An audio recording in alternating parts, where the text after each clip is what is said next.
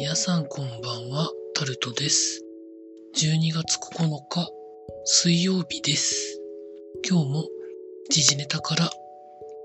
これはと思うものに関して話していきたいと思いますが、札幌市や旭川市の亡くなられた方が、東京都全体と匹敵するぐらいいらっしゃるということが記事になってます。まあそれだけ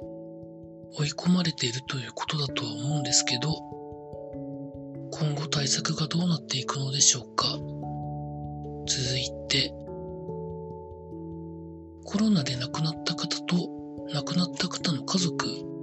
との面会が可能になるようにしていこうということが記事になってるそうです。いろんな制限はあるみたいですけど、亡くなってからそのまま仮装されてしまうよりはいいかもしれません。続いて、au とソフトバンクが自社のサブブランドに移行する場合は、いろんな手数料が限りなく無料になるということが記事になってます。NTT の新しい料金体系の影響をどうやって対策をしようかと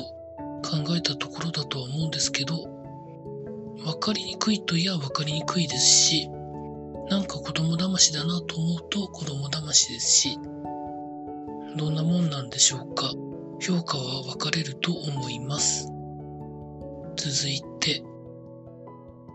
ここ最近安く PCR 検査を提供する事業者が増えていますけど、こういうところで検査をした場合は、本人に陽性の可能性があるというふうに伝えられるだけで、保健所とかいろんなところで数が把握できないので、あまり私はお勧めしないんですけど、やられてる方いらっしゃいますかね。続いて、スポーツの関連でいきますと、日本ハムの斉藤佑樹選手、11年目も現役が続行されるそうですけど、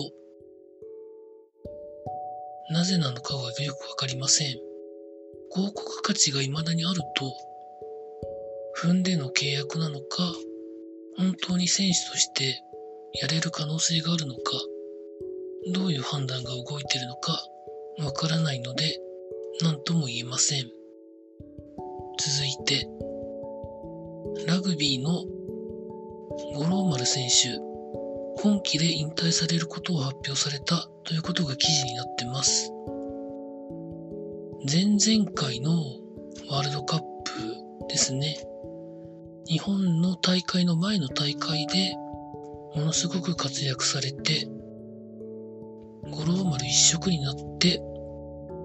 フランスにも1年移籍して、あまりいい活躍ができずっていうところだとは思うんですけど、ラグビーといえばっていう風な位置にも行かれた人ですので、今シーズン頑張っていただいて、いい終わり方をされたらいいなと思っております。というところでございました。明日も